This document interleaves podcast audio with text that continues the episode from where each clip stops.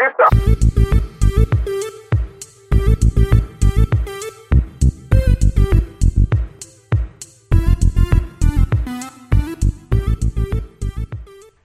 Rajador, bienvenido a Podreale.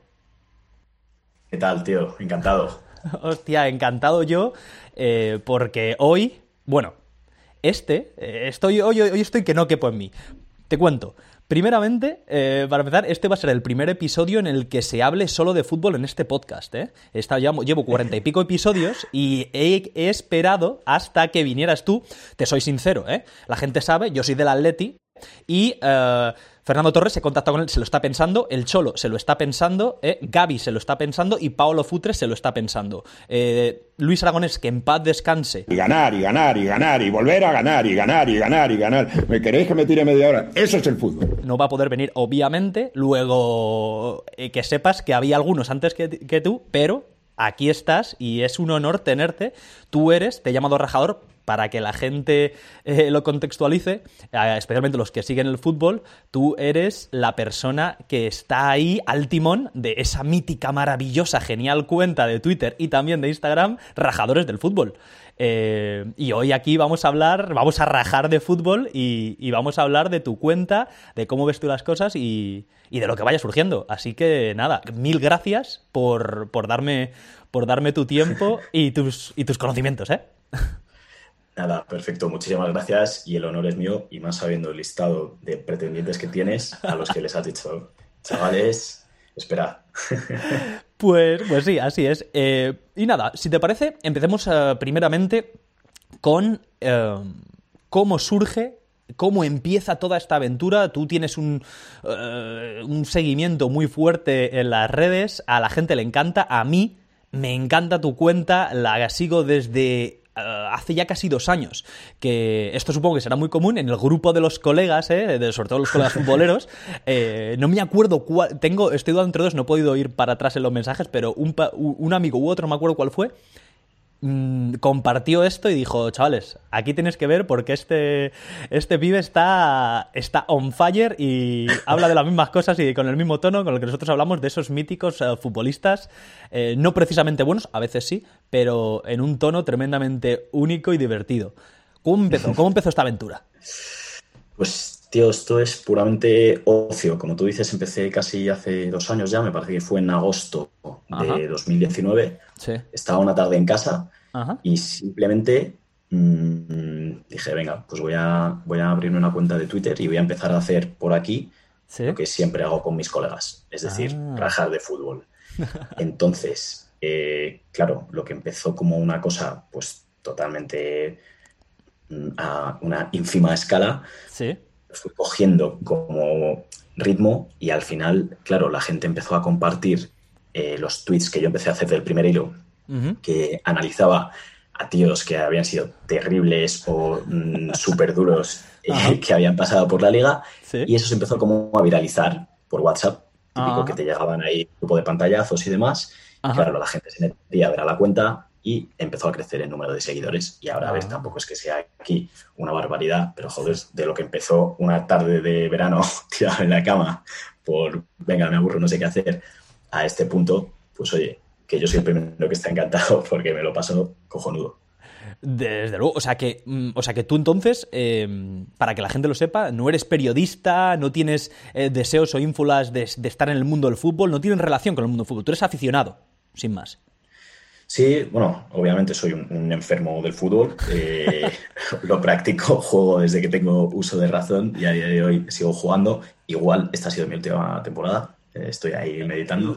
Ah, oh, hostia, hostia, uh, uh, uh, espera, espera, espera, espera, espera, que puede haber exclusiva podreal aquí, ¿eh? eh no, no, es broma, pero sabía, porque como sigo tu cuenta, he visto ahí, felici bueno, felicidades, ¿no? Que habéis tenido ahí un... La salvación. Exacto, os habéis salvado esta temporada, lo pusiste ahí sin dar Sí, muchos sí, detalles, sí. ¿no? Sí, y sigo arrastrando las consecuencias de la salvación porque, madre mía, va- vaya lunes, vaya lunes. Se dio todo luego. Se dio, sí, sí, sí, sí. Entonces, bueno. pues, pues eso, eh, no, no, yo no tengo ninguna relación con el periodismo, o sea, de hecho, eh, yo tengo mi trabajo, bueno, trabajo en el, en el mundo del marketing Ajá. y y con el fútbol a nivel profesional, nada, o sea, simplemente eso como aficionado y como jugador de la regional madrileña, tosco y frecuentemente expulsado. Hostia, o sea que lo mencionas también en la cuenta. Escucha, y, uh, o sea, que solo que eres central, medio centro defensivo, de lateral. Medio centro defensivo. A veces me ponen de lateral, que me putean mucho, porque mm. soy mm, tirando a lento, entonces, eh, como me toque el típico extremito habilidoso, me eh. la tarde. O sea, me, carne de expulsión total. vas, vas al hoyo fijo, ¿no? Qué bueno, qué bueno. y, uh, cuando tú empiezas con esta...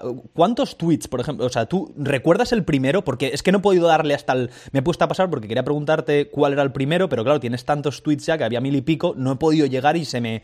El teléfono no me daba. ¿Cuál es el primero? ¿Cuál es el primero que dices, este, yo tengo que abrir esta cuenta con este, con este breve comentario, con este breve tweet sobre este crack?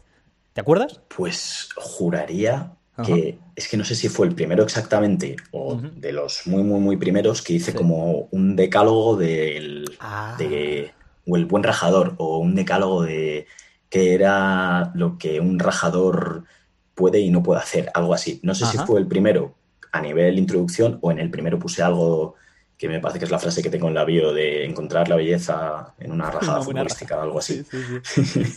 Pero vamos, que algo, algo por el estilo así sería. Y muy prontito es cuando empecé con este hilo que es el que se hizo viral al principio. Sí, sí, sí, sí, sí.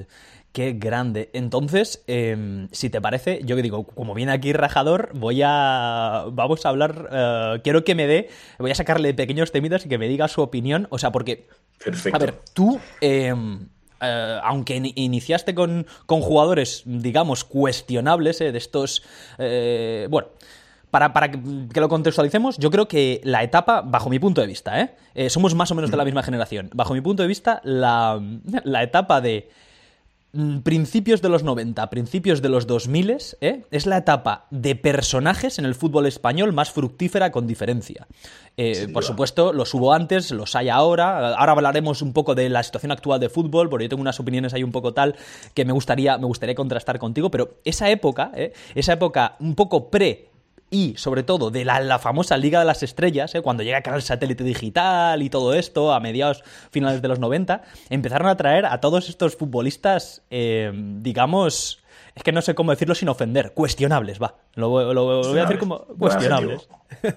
Porque, joder, al final eh, todos habían llegado, llegaron a primera división, es decir, eran, eran muchos eran troncámenes, pero la realidad está en que eh, por lo menos competitivos eran para llegar a la primera división eh, de una liga como la española, que en esos momentos empezaba ¿no? ahí a subir, estaba dejando, Italia todavía estaba ¿no? como líder en lo que a liga se refiere absoluta en cuanto a nivel y calidad, pero, pero estos tipos, muchos de ellos, los buenos, contribuyeron a subir el nivel de la liga, desde luego. Para ti, ¿cuál es, si tuvieras que elegir a uno, cuál sería el, jugador del que dices, joder, es que es el que se merece más una entrada en rajadores? ¿Podrías elegir a uno o tendrías que darme un top 3 o top 5? Es, que hay tantos que, yo, de verdad, o sea, me lo he planteado muchas veces. Yo sé que, yo no tengo el nivel ni lo he tenido nunca para llegar ahí. Pero es que te, llegas a plantear cosas cuando ves los, los tíos que de verdad han llegado a ser profesionales que yo quiero pensar, a ver, es imposible que este tío haya estafado a tanta gente eh, durante tanto tiempo como para haber llegado a un club de primera división de la Liga Española, que no somos mm, Afganistán, que jugar en la Liga Afgana seguramente sea más fácil que jugar en, la Liga Española. Pero yo que sé, el primero que se me viene a la mente, mm, Bodipo, por ejemplo. Hostias. ¿Cómo Bodipo, ha podido estar tantos años? Porque es que encima luego iba de equipo en equipo. ¿Cómo? Eh, ¿Cómo? ese tío, por favor. Eh, ¿Cómo puede ser? O sea, por favor, es que voy a sacar, voy a sacar. Yo soy muy de datos, ¿eh? Yo cuando hablo con los colegas, soy el típico Que, que, a la primera tiro para mí el móvil ha sido una bendición, ¿sabes? Porque aparte que, bueno, yo era de tirarme triples y muchas veces me pillan, mis colegas que luego verán esto, estarán, me lo dirán, pero soy muy de datos. Bodipo como nueve, porque Bodipo era un ariete, ariete troncamen de esos, de los que, bueno, de los que no queda nada decir, pero vamos, tenemos ahí, tenemos ahí a la Selesaba Morata que, madre mía, está al nivel casi. A ver, Bodipo quiero ver los números de Bodipo, si te parece. Esto es un podcast, por cierto, aquí vamos sacando temas, como siempre digo la gente, yo a ti no te he dicho de lo que íbamos a hablar, dejar de hablar, entonces eh, me pongo aquí a buscar, déjame ver, que vea los números de Rodolfo Bodipo, ¿eh? ese internacional, que era andaluz, pero internacional con... Dime, dime. Me parece que era con, con- con Guinea Ecuatorial. Guinea Ecuatorial, eh, cuidado, 10 años, 10 partidos, 4 goles. O sea, tiene una media casi de CR7. Madre mía. Hostia, Me gusta, me gusta esto porque si, si mis colegas también lo escuchan, nosotros ¿Sí? estamos todo el día también tirando de, de datos.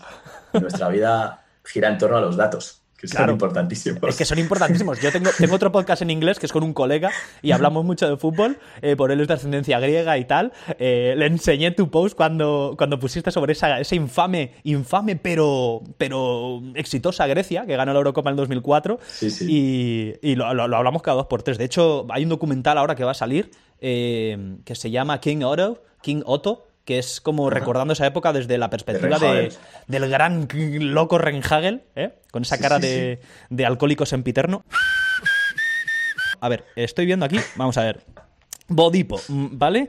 En su recreativo, que es como cuando saca la cabeza, ¿no? Por primera vez, tiene, eh, siendo delantero centro, 96 apariciones y 21 goles. Mal, cifra baja Bodipo. Luego en el Racing mejoró un poco, ¿eh? 81 apariciones, 27 goles. Y bueno, y estoy viendo claramente dio su mejor versión en el Alavés entre 2004 y 2006, 74 partidos, 23 goles. Que bueno, todavía, a ver, es un Alavés y tal. Es que ahí el Alavés eh, no, no tenía mal equipo, que es lo Claro. peor de todo. No, o sea, no, no recuerdo ahora exactamente, voy a mirarlo, en qué año fue eh, la final con el Liverpool. Esta fue un poquito antes, fue 2001, si no recuerdo mal. Fue 2001. Entonces todavía estaba por, por, por ahí, le quedarían Justo. alguno todavía de estos. 2000-2001 fue la temporada. Sí, sí, sí. sí. Entonces, bueno, mítico, no sé mítico si, partido, si sí. seguiría eh, Javi Martín, no sé si se habría ido ya. Pro- probablemente te mantendría parte del bloque, pues estoy viendo 2004 a 2006. Sea como fuere, yo creo que todos le recordamos, quizá más infamemente, en los eh, 2006-2013, los seis años en los que atracó como buena bestia en el Deportivo La el Depor. Coruña.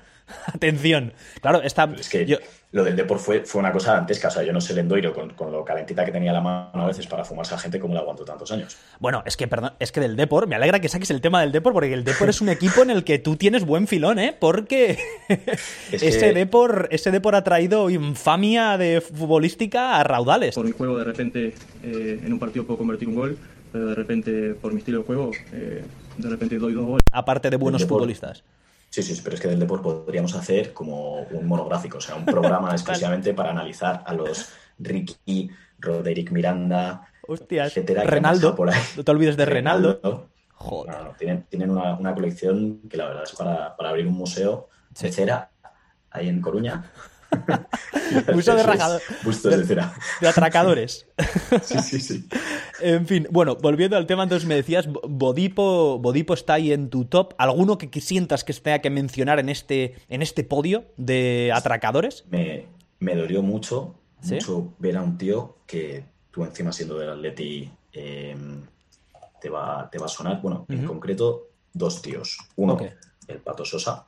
O ¡Tías! sea, esa presentación, esos, esos pelos. O sea, lo más, lo más criminal me parecen los pelos. No, God! No, God, please, no! No! No! No! Yo ya no hablo de su fútbol. Primero, es que un tío con esa estética no puede llegar a primera división. Es que tenemos que empezar a sentar unas bases estéticas también para que los futbolistas accedan a ser profesionales. Y eso debería Hostia. ser así. Claramente, claramente, el Pato Sosa. Ese Pato Sosa El que lo Pato. Sosa. Que recuerde la gente esa mítica presentación en la que se nos cae al suelo al intentar dar el segundo toque, si no recuerdo mal, ese GIF en el, en el- el grupo de mis colegas anda que no ha circulado. ¿eh? En cuanto los atléticos sacamos la cabeza, en lo que a fichaje se refiere o, atacamos algún atracador, madridista generalmente, ¿eh? Eh, ¿cómo sacan al Pato, Sosa, al Pato Sosa ahí a relucir los sucios? Um, la garra charrúa. Es que la garra es que madre charrúa en, en aquella época, ¿tú te acuerdas? Aquella época de principios de principios mediados de los 2000, la garra charrúa mm, Sí, sí, provocó muchos fichajes eh, infames. O sea, y el Atleti, bueno, eh, Pato Sosa, no te olvides del Pollo Olivera, de Richard Núñez o del gran Filipauskas, ese atracador también eh, profesional. ¿eh? Ahí, ahí quería llegar, a, a Richard. Encima Al- Richard en, en- en la época de las camisetas, eh, cuando patrocinaba una productora y salíamos con las de Gigolo Europeo, dos Policías Rebeldes 2, Madre Fusión. mía, gótica, joder. Bueno, bueno, bueno. Para mí la de Spiderman claramente la mejor. Mm, ¿Tú con La cuál te quedas? No te, acordarás de alguna no, de todas. 100%. La de Spiderman, eh, la mejor. tenía, es que tenía flow. Y la de triple X, no sé si era triple X o triple X2. Es que encima me viene Torres en su época más macarrita, Sí. con- ca- cada día con un look ¿Eh? distinto. Con faldoncitos. camisetas. Sí, sí, sí, sí. Hostia, chaval. Es que del Atleti, bueno, del Atleti vamos a hablar ahora en breve.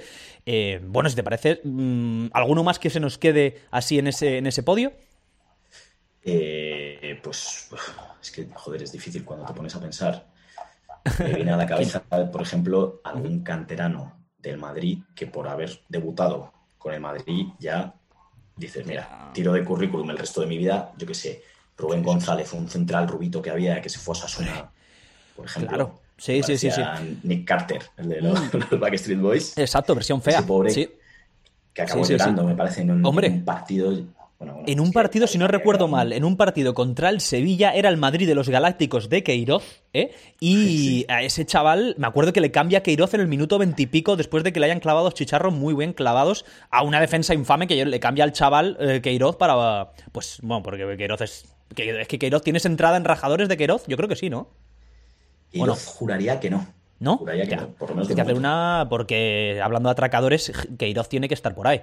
Vamos. eh, sí, sí. Pero bueno, eh, no- no- nunca nadie ha explotado tanto el ser, el ser un segundo entrenador, yo creo. Porque pasa prácticamente de ser el segundo de, o el hombre de confianza de Fergie en el Manchester United a ser entrenador del puto Real Madrid. Vamos a ver. Tal cual. Sí, sí, sí. Eh, y seleccionador y- también. Exacto, luego hay atracar. Y es el típico, es el típico de esos entrenadores, ahora vamos a hablar también de entrenadores, es el típico entrenador. ¿Cómo me gusta esa- esos buenos atracos que pegan los entrenadores en Asia, en Emiratos, ¿eh? En, en Oriente. Medio. Hostias, hostias. Pero bueno, y, y ya no solo eso, sino eh, me parece que, por ejemplo, Mourinho ahora cuando se le ha fumado el Tottenham, ¿Por qué?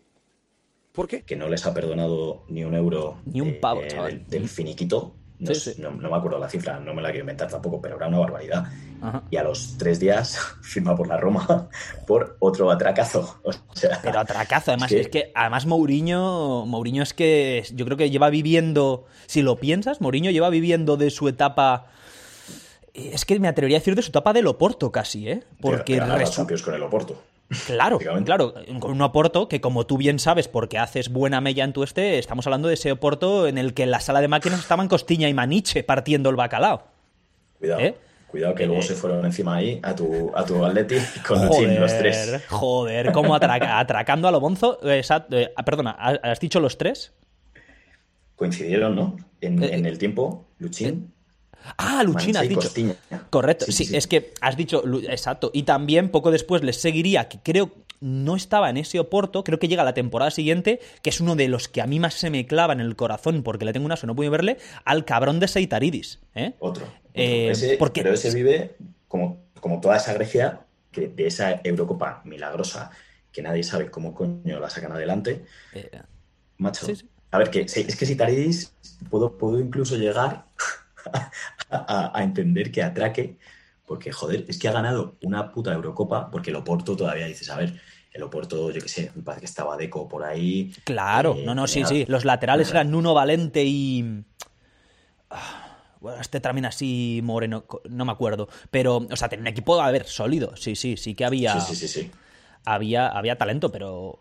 Pero es que ese Taridis, para mí, el problema está en que el Atleti lo ficha tarde y mal, porque un jugador que valdría uno o dos millones de euros, tal, era joven, toda la historia, eh, viene recién acabada esa Eurocopa y al Atleti lo ficha. Es que si no recuerdo mal, primero se va al Lokomotiv a hacer uno de esos atracos rusos también muy típicos. ¿eh? Y luego el Atleti lo ficha. El, el- era, el Oporto ya lo tenía vendido. Es que lo mira esto hace poco. El Oporto lo tenía vendido. Bueno, no vamos a aburrir aquí a la gente. El Oporto lo tenía vendido antes de. Antes de. Antes de la Eurocopa, si no recuerdo mal, y lo venden por 3-6 millones de euros, que ya está bien, y luego el Atleti lo compra por 12. Un contrato que le hace de 5 o 6 años, a razón de en su época 3 millones o 4 limpios. Y se cumplió el contratito entero y engordó 10 kilos en dos años, el sucio de Seita- de Seitaridis. Sí, sí, una barbaridad. Yo, para mí, si no le tienes, eh, no hay entrada de rajadores, por favor, métele en entrada, pero... Sí, sí, sí. Seitari estuvo de, de los primeros, pero es que, es- es- o sea, el, el Atleti, pues igual, es que me da para hacer un, un hilo solo del, del Atleti. Sí, sí, Porque sí, también, sí. O sea, el, el director técnico del Atleti eh, de los primeros de la primera década prácticamente de, de- de los 2000. Terrible. Ahí, claro, sí, bueno, ahí hubo esta, esta, este- esta etapa oscura de, del Atleti, de mi Atleti, es, eh, claro, a ti te ha dado un filón, ¿eh? Que, que no veas. Eh, yo, yo te quería preguntar, digo, ¿qué, ¿qué opinión te merecía? Porque hablando aquí de rajadores y de atracadores, eh, bajo mi punto de vista, el presidente más infame eh, probablemente sea Jesús Gil. Aunque sí que es cierto que en su época mm, yo le apoyaba porque era muy, o sea, mm, de cara a la galería por lo menos, ¿verdad? Pues era muy defensor del Atleti y luchaba por el Atleti entre comillas, vamos a decir, porque luego supimos cómo estaba robando a lo bonzo Sí, sí, por sí. detrás, ¿no? Eh, no olvidemos que Jesús Gil eh, fue condenado por apropiación indebida del Atlético de Madrid junto a el que es hoy el, bueno, los que son hoy los los ah, dirigentes del equipo, entre ellos, por supuesto, Miguel Ángel Gilmarín, que eh, ha sido dirigente del año en dos ocasiones, no lo olvidemos. ¿Eh? Un tipo que está Sí, sí. por la audiencia nacional eh, condenado por apropiación indebida del club, eh, pero como expiró el delito, no fue a la cárcel. Esto es increíble, vamos. No hablamos ya del caso Negritos, en fin. pero, ¿qué opinión te merece a ti, Jesús Gil? Pues a ver, viéndolo ahora en, en perspectiva, habiendo Sí. pasado los años y teniendo ya una edad, Ajá. me, me parece surrealista. Pues por- porque es que ves cualquier vídeo de la época o cualquier entrevista y dices, no me puedo creer que, que esto sea verdad. O sea, el documental este que tiene es, Ajá, es- El Pionero. El pionero es, Ajá. es una salvajada. Pero te descojonas, claro, pero a la vez piensas, es que esto es verdad, es que esto estaba pasando y esto pasó y este tío, eh, pues no sé, tenía ahí su chiringuito y hacía, hacía lo que quería. Es de las cosas irreales esas que pasaban en la España de los 90 Ajá. y de, esa hornada mágica de presidentes que hubo en este país que ojalá volviesen porque los de ahora no se mojan en nada, Nada. y los de antes eran la hostia. O sea, Jesús Gil, el puñetazo que mete, eh, el Ruiz Mateos que se planta vestido de Superman en la puerta de los juzgados, verdad. el Gaspar y Núñez que mandaban a tomar por culo y se cagaban en, en todo a la mínima.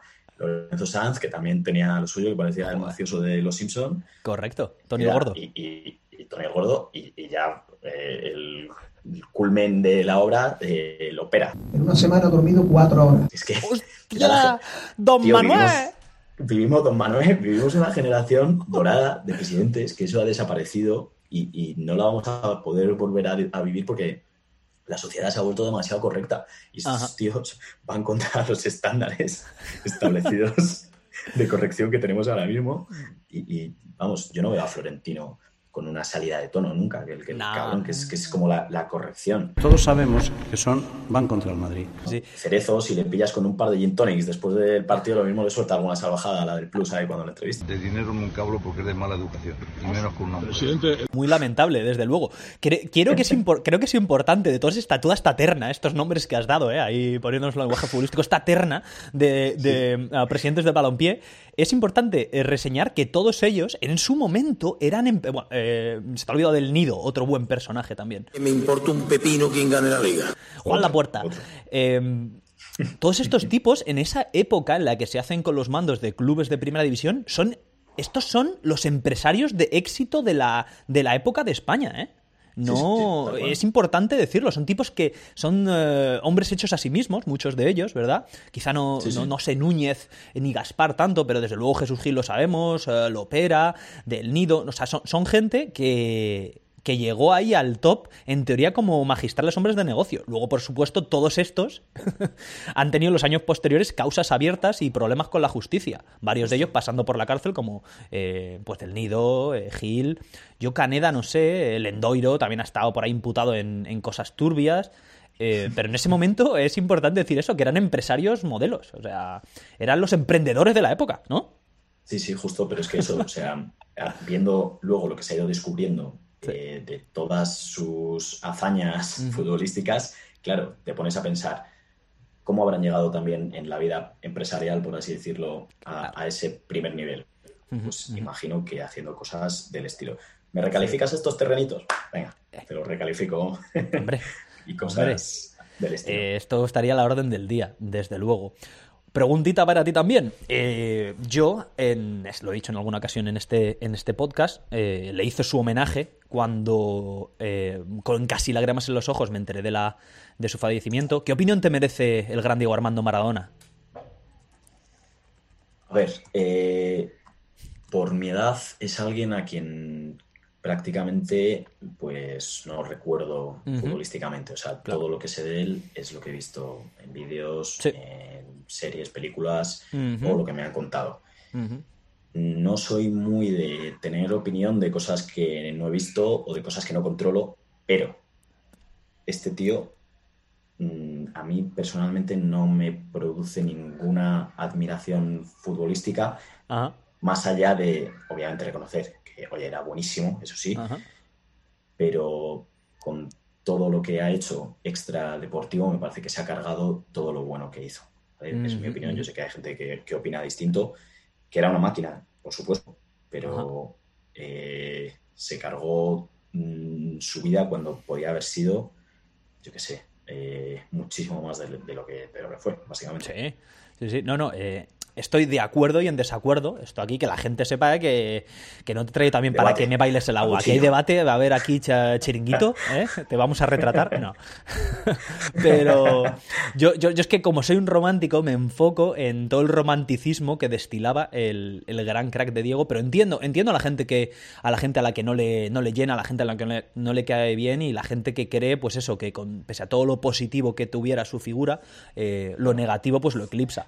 Eso lo entiendo. ¿sabes, Yo- ¿sabes qué me pasa también? Que en, en la figura en la que se ha ido convirtiendo en estos últimos años, Ah, claro. mm, ha habido, en ocasiones me ha dado tanto grima, tanto Dilo, pena, el, pena. el verle, tío, sí, Ujú. o sea, es que es pena, porque luego me, me parece, es que no me acuerdo cómo se llamaba, un, un documental que hay que es muy bueno, que te enseña realmente la mierda eh, a- que le rodeaba en Nápoles y que ahí ya te explicas Sí. eh, cómo, cómo Sí. acaba, cómo acaba.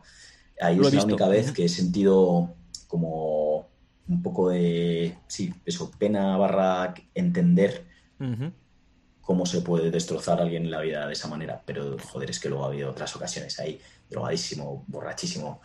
eh, no sé, me ha, me ha dado tanto asco que me parece que eso es tirar por la borda todo lo bueno que ha hecho. Que ha sido Ajá, mucho. ajá. Bueno, eh, respeto tu opinión, estoy en desacuerdo. Para mí es el último, para mí es el último romántico. Cuidado, es la- el fallecimiento de Maradona marca, bajo mi punto de vista, un antes y un después. Y ahora cuando, cuando toquemos el tema del futuro del fútbol, eh, desarrollaré un poquito ese, ese tema.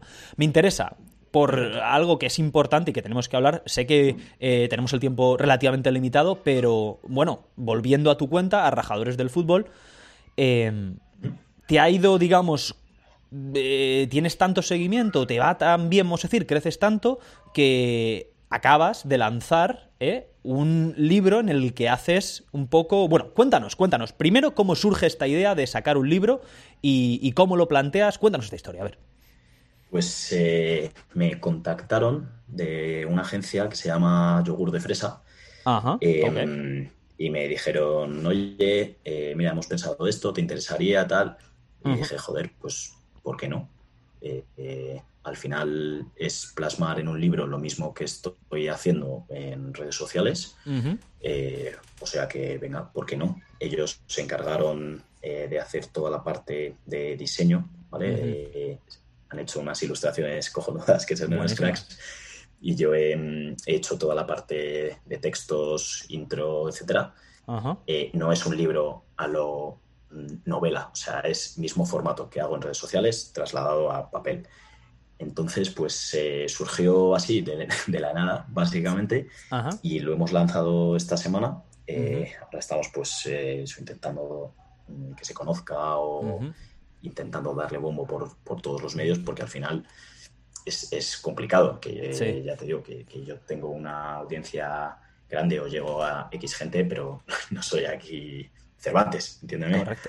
Bueno, bueno, bueno, bueno, cuidado, eh. Cuidado, De, cuidado. de momento. Exacto, exacto. Que, a ver, Cervantes tuvo que vivir una vida. Personaje pintoresco, Cervantes, ¿eh? Tuvo que vivir una vida Sí, así sí. trufadita de eventos para luego darnos esas obras maestras. Pero. Y entonces, o sea que el, el libro. Eh, tiene una temática concreta, sí, por lo que he visto y lo que yo ya ahí he pedido, he pedido mi copia. Yo no, vi- no vivo en España, pero voy a conseguir que. Voy a hacer que me la pasen y para cuando vaya para allá tenerla y, y luego ponerla aquí en la estantería del podcast, ¿eh?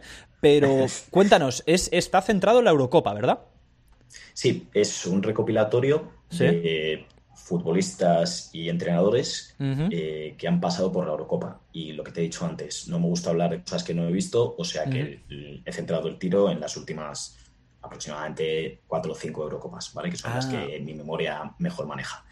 Y luego al final hay un capítulo de los grandes olvidados de la Eurocopa, que ahí básicamente he metido a cinco o seis tíos que no lo han jugado nunca Ok.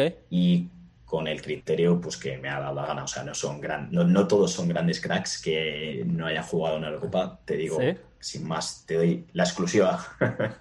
Exclusinda.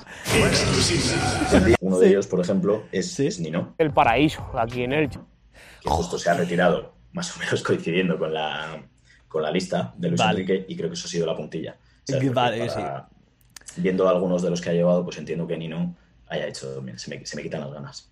Sí, lógico, lógico. Y también entiendo que Nino haya tenido esperanza hasta el último momento ahí, pese, pese a estar. ¿Dónde, ¿Dónde estaba? Nino, Nino que jugó. Bueno, tú tienes una entrada de él, ¿no? En el, tienes un tweet Sí, sí, de sí, Nino. vamos, de, de Nino tengo el, pues como su análisis, ¿vale? De, de ese hilo de, de míticos de la liga. Sí. Y luego recurrentemente he tenido que hablar de él, pues eh, yo que sé, con su último ascenso al Elche, que, que al él volver a primera subió aproximadamente la media de edad de la liga en unos 150 años. Sí, sí, sí, o, o días así que han sido míticos o que ha estado a punto de jugar y que luego no ha jugado, o bueno, el día de su retirada fue una, fue una noticia difícil de digerir, Claro. pero yo creo que se va a dedicar ahora a- al mundo de la política y va a acabar siendo alcalde de Elche y espérate que no acabe presidiendo eh, la, la comunidad valenciana, Mm, No me sorprendería, Y- le pega. Que llegue al gobierno, porque ese Sí. tío tendría apoyo. Por supuesto, es un líder natural, Nino, ¿eh? Ahí, ¿eh? Esa ma- mala hostia, raudales, típico delantero, bajito, Sí, sí, ¿eh? Ratonero, hostia. Ahí, Exacto. qué bueno, qué bueno. O sea que es claramente un olvidado y, la gente entonces tiene que, si quieren saber más, aquí ya dado, hay una pildorita, si quieren saber más, la gente que coja y se compre el libro, ¿eh? que yo ya lo he visto, yo ya tengo mi copia en gar- está guapísimo, ¿eh? y además se van a echar unas risas seguro, porque si tiene un nivel similar al de, al de Twitter o Instagram, eh, no hay duda de eso, vamos. Espero, espero. Y el, el contenido, pues nada, eh, algunos de los jugadores que meto ya han salido en, en redes sociales, o sea que es como recopilación, pero más de la mitad del, del contenido es, es nuevo, o sea, son jugadores que no, que no habían salido. Sí. Y te quería decir que para los 25 primeros que se metan en la web, que es rajadoresdelfutbol.es, es donde está la tienda virtual, los 25 primeros que compren el libro y pongan el código PODREALE, como el nombre de tu podcast, eh, está al 50%. ¡Ya! ¡Vamos ya! Pero espera, espera, espera, espera, espera, espera. Ahora sí que estoy. Porque, claro, repito, como te sigo, vi. eh, o sea, me has puesto al nivel de Morata cazando goles. Esto me, me, me, me deja el pecho henchido. ¡Hostias! Pedazo de promoción. Las promociones. Claro. Joder, eh, gracias. Bueno, pues ya, ya lo habéis oído, ¿eh? Todos los que estéis escuchando y o viendo, eh, vamos, tenéis que ir, si ponéis ahí Podreale, eh, descuentazo ahí eh, para vosotros. Así que eh, Sí, sí. a por ello. Y esperemos, Ale, que, que tenga mejor, mejor resultado y que, y que dé mejores frutos que con la del gol de Morata. Que para quien no lo sepa, pusimos que si metía Morata eh, contra Eslovaquia y falló el penalti, el cabronazo, el libro se quedaba al 50%, pero no, pues nada. No, la Morata. verdad es que no. Ah, Morata como siempre, Morata como siempre, como siempre ahí respondiendo. Sí, sí. Respondiendo, madre mía. Pero mm, eh, y, y en esta ¿Cómo ves ahora que ya que hemos dicho Morata Eurocopa, cómo ves a España eh, ya nos metemos con el fútbol actual eh, antes de que, de que vayamos cerrando. ¿Cómo ves a, a la España de Luis Enrique? ¿Cómo, eh, ¿Qué La- opinas? La verdad que me gusta, o sea, la veo bien. Creo que pese al 5-0 no, no tenemos gol, o sea, es evidente que nos falta un, un 9, un Villa, un Torres, eh, pero a nivel fútbol me gusta, o sea, es una selección joven, entiendo que, joder, al final todos llevamos un seleccionador dentro y que nunca llueve a gusto de todos y que seguramente cada uno hubiésemos hecho una lista diferente, Sí. Pero me parece que estamos jugando bien. O sea, se están intentando cosas. Joder, los dos partidos hemos fallado. mm, Los dos partidos antes de eso que hemos fallado unas ocasiones que, que ya es eh, el tópico de ya no quiere entrar. pero a mí, sinceramente, no me disgusta. Le daría más bombo quizás a, a Adama, porque por lo menos es un reclamo para, para el mundo que cuando salió el otro día a calentar en Sevilla, vamos, había 20 personas viendo el partido en Sevilla y parecía eso mm, Wembley en el concierto de Freddie Mercury, de Queen. Joder, desde aquí, Luis Enrique, si me escuchas, por favor, saca más a Adama, tío, que es un reclamo para el aficionado. Exacto, Lucho, Lucho, si estás escuchando ya sabes, ¿eh? Saca a Adama, además que es el típico futbolista mm, que para- como revulsivo, vamos, es que no hay ninguno, Sí. ninguno igual, mete ahí esa mete ahí esa marcha extra, ¿no? Porque es una auténtica bestia física y, y tampoco, o sea, tampoco va mal de calidad. Eh, todo se ha dicho. No, no, no, a ver, y, y que yo no, no, no te digo de meterle titular, pero oye, dale, dale media horita, no le des Sí. cinco minutos, coño. No te Sí, sí, gusta sí. Además, además cuando, eh, imagínate, mm, ya están cansados, por ejemplo, esto, este episodio no va a salir eh, después, por la semana que viene, vamos a ver cómo, porque igual estamos hablando aquí de España como la vez para la Eurocopa y a lo mejor ya se ha ido, ¿eh? y estamos ya afuera. Correcto. Pero claramente, por ejemplo, si le sacas en la segunda parte contra, contra Croacia, no me jodas, que Croacia sigue jugando con vida, ¿eh? que vida podría ser eh, mi padre y el tuyo. Mm, Sí, y vida que estamos puede- cerca de la muerte ya. Correcto, bien, bien traidísimo. Bien traidísimo. Y no, no- ahora mismo no me, no me acuerdo quién son los laterales titulares de Croacia, pero estoy seguro de que no van a ser, que no va a estar en el once Versálico. por la derecha y por la izquierda. ¿Cómo se te ha podido olvidar? ¿Cómo Sime? se me ha olvidado? Sime, Sime. Hostias. Ah, Croacia, Laura el 21. lateral izquierdo, la verdad que no me acuerdo ahora mismo. A ver, si lo miramos aquí rápidamente. Eh, eh, eh, tenemos. Estoy viendo Borna Barisic. no A ver, espérate, vamos a ver. Vamos a ver en el último partido. El último partido lo jugaron contra Escocia. Barisic, creo. ¿Perisic? No. No, Barisic. O no tengo ni- Barisic. Ni, puta idea de quién es. Ni idea de quién es. Eh, bueno, es que eh, no, está. Según sale aquí, salieron, bueno, eh, Lovren y Vida, que tienen, tienen todos los años que existen, están de parejita de centrales primavera, y luego tienes a Juranovic y Gvar- Gvardiol. Fíjate. En fin, sí me, sí me chupó banqueta. Y el Barisic eh, salió en la segunda parte, que son tienen los dorsales 2 y 3, entiendo, pues serán a lo mejor los, los más veteranos o lo que sea, pero contra, contra Escocia salieron estos, Juranovic y Gvardiol. En fin, que si sacas a Dama allí a hacer, eh, hacer de las suyas, hacer eh, culebritas macheteadas, culebra, la culebra macheteada. La culebra, la culebra, la culebra, la culebra. Pues eh, a lo mejor hasta, hasta consigue... Este ni, ni, ni le huele. Claro, claro, claro, claro. Consigue, consigue ser revulsivo y si está la cosa fea, quizá nos dé la vida al bueno dama. Veremos. Eh, pues, pues, pues nada, yo la verdad es que mm, al tenor de esto de que estamos hablando de la Eurocopa, quería también saber cuál es tu opinión, porque, claro, yo veo y tú te has centrado mucho en esos, en, en futbolistas que en su gran mayoría están ya retirados, podríamos decir, ¿no? O, o por lo menos así, así es como yo lo veo. Es decir, de, a lo mejor no hay tantos, y también entiendo que porque están desarrollando sus carreras y no puedes hacer una buena rajada, pero no hay tantos actuales. Lo que me interesaba mucho saber, digo, como no te conozco, eh, era saber qué opinión te merece. Yo, yo estoy un poco desencantado con el fútbol. Yo, viniendo de una familia futbolera, he visto mucho fútbol, más, de- más del que debería, a veces pienso, y eh, nada, todo bien, pero eh, siento que el, el fútbol a medida que en España se han empezado a hacer bien las cosas, ¿verdad? Y ha empezado de verdad a generar unos beneficios que permite que los clubes no sean eh, hospitales robados o no sean, el, por falta de mejor término, el coño de la Bernarda, se ha perdido un poco de, un poco de salsa. Eh, ¿Tú cómo lo ves esto? ¿Cómo ves el fútbol actual comparado con el fútbol de finales de los 90, principios de los 2000 en el que tantos rajadores había? A ver, yo no soy de los de odio eterno al fútbol moderno, ¿vale? Entiendo que el, como todo en la vida, el fútbol pues ha evolucionado, se ha profesionalizado un montón. Sí. Cada vez los equipos pues eh, son más competitivos. Hasta el equipo más pequeño, la selección más pequeña, puede plantar cara a un Barça, un Madrid, un X selección.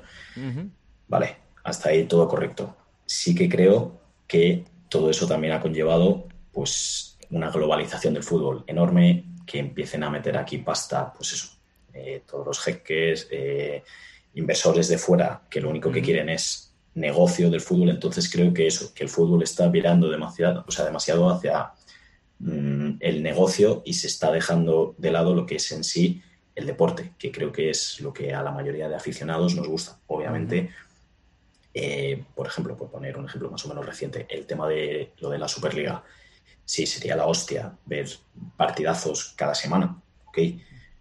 Pero oye, y mm, de repente esas sorpresas que te encuentras en Champions cuando el Malmo le saca un empate al Chelsea, ¿sabes?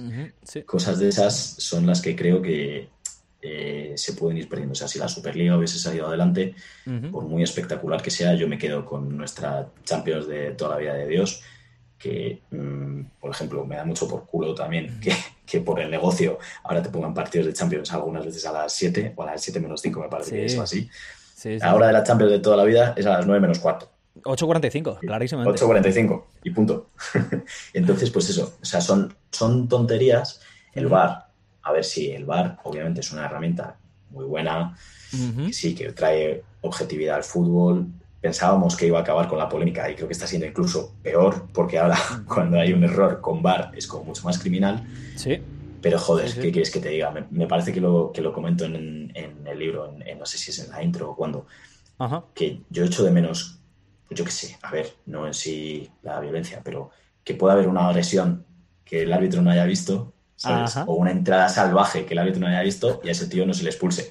Polémicas de esas, ¿sabes? El típico gol en fuera de juego puto ahí que dices, Dios, y que ya están dos semanas ahí matándose en la tele todos los periodistas de turno. Pues cosas de esas creo que es, poco a poco se van acabando. Claro. Entonces, me da pena. Mm, te entiendo. Ahí en ese, en ese aspecto estoy también contigo. Yo, en principio, bueno, por un lado, el tema Superliga, eh, para mí, yo, bajo mi punto de vista, era claramente, eh, no, no había ninguna voluntad real y sólida de crearla. Para mí era un... Para mí era un envite, ¿sabes? O sea, era un órdago, mejor dicho. O sea, lo que querían, lo que querían era sentarse a la mesa a negociar. eh, ahora en 2024 que termine y tienen que renegociarlo todo, pues sentarse a la mesa a negociar, digamos, con unas en la manga o con cierta presión puesta a, a los piratazos de la FIFA. Eh, perdón, de la UEFA.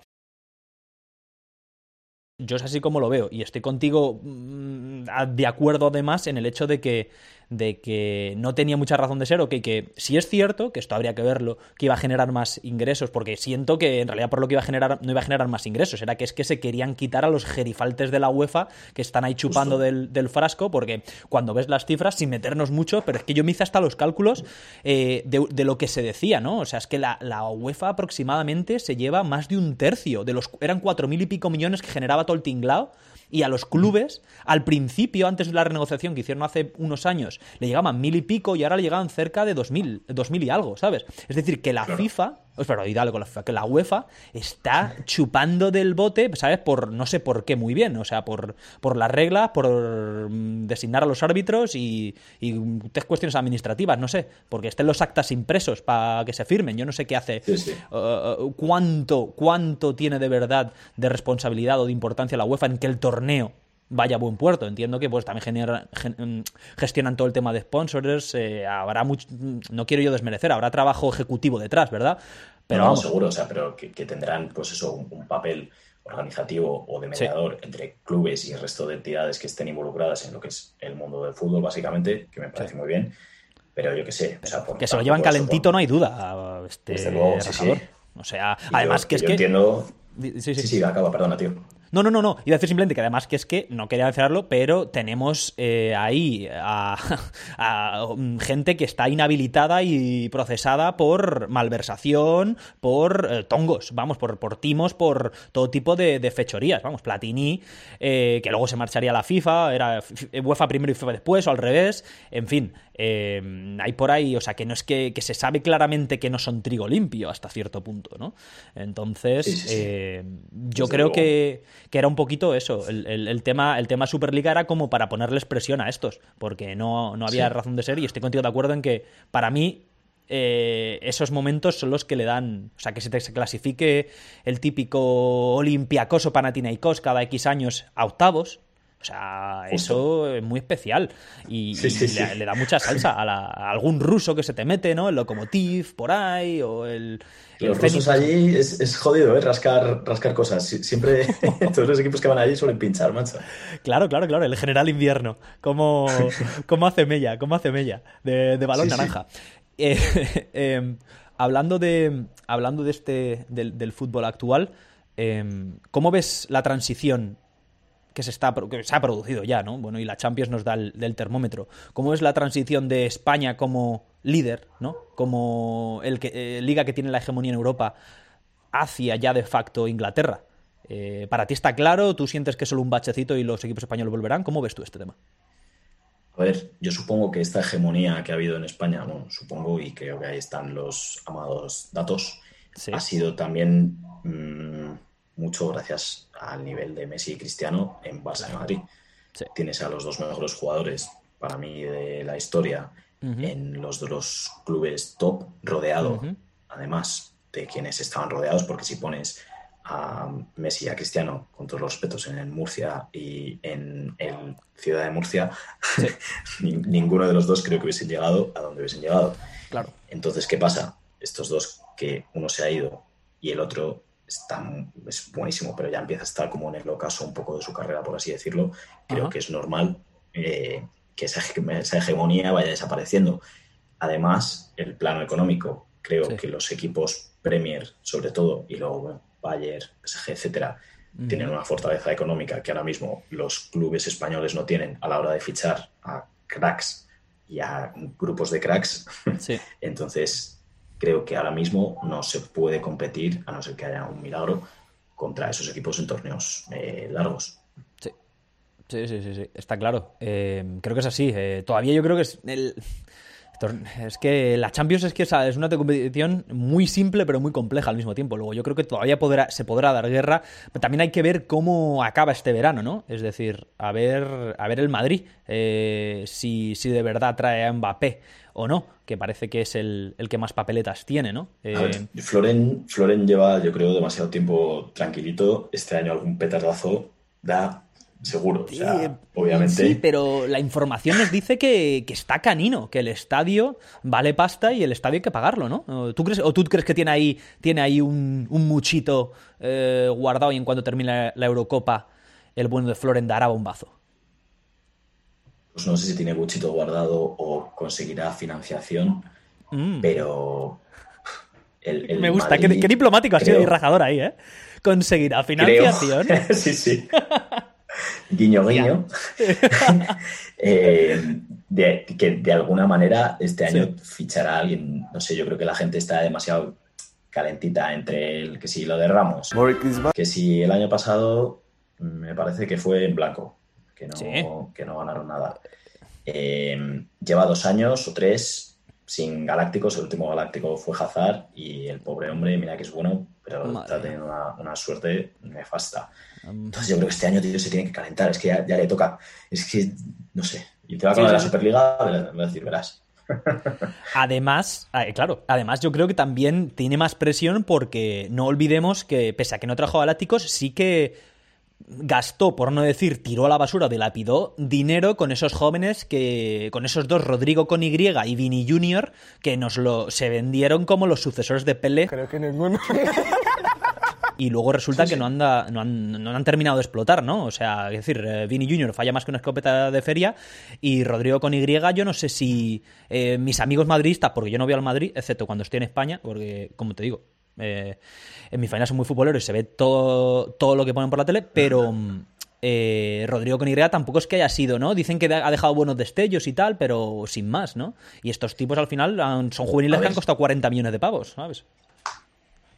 Justo, yo, yo ahí, eso es un tema que, que me da mucho por culo. El, el Madrid, y creo que hizo durante unos años unos fichajes cojonudos. La época, pues yo qué sé, cuando trajo Asensio, Isco, Sí. Ceballos, Tony Cross. Cross eh, para mí es de lo, de lo Canales. mejor que ha fichado el Madrid en.